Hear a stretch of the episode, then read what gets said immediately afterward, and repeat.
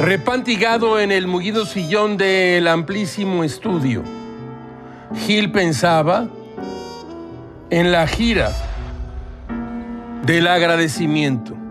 Empezó el 16 de septiembre y terminará el 28 de noviembre. El presidente electo visitó 23 estados de la República. En cada estado el presidente anunció el programa de jóvenes construyendo el futuro.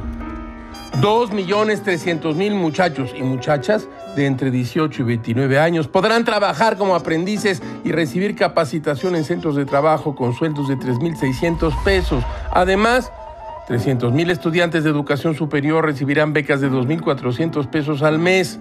Los de bachillerato recibirán 300 pesitos, muy buenos por cierto. Gil recuerda, nunca nadie le dio un salario por no hacer nada o asistir a un taller a ver cómo se hacían zapatos. Bastaba con estudiar y luego trabajar en la tarde, así era la vida. No está mal darle dinero a los jóvenes, sino oportunidades.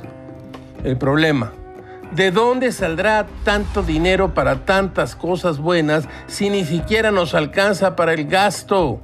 ¿Es que de veras? Regalar dinero. Gilga no quiere molestar, aunque supone algunas cosas, no quisiera condenar nada de nada todavía. Hay que ver los resultados.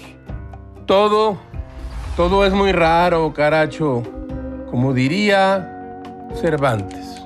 El agradecimiento que solo consiste en el deseo es cosa de muerte, como muerta es la fe sin obras.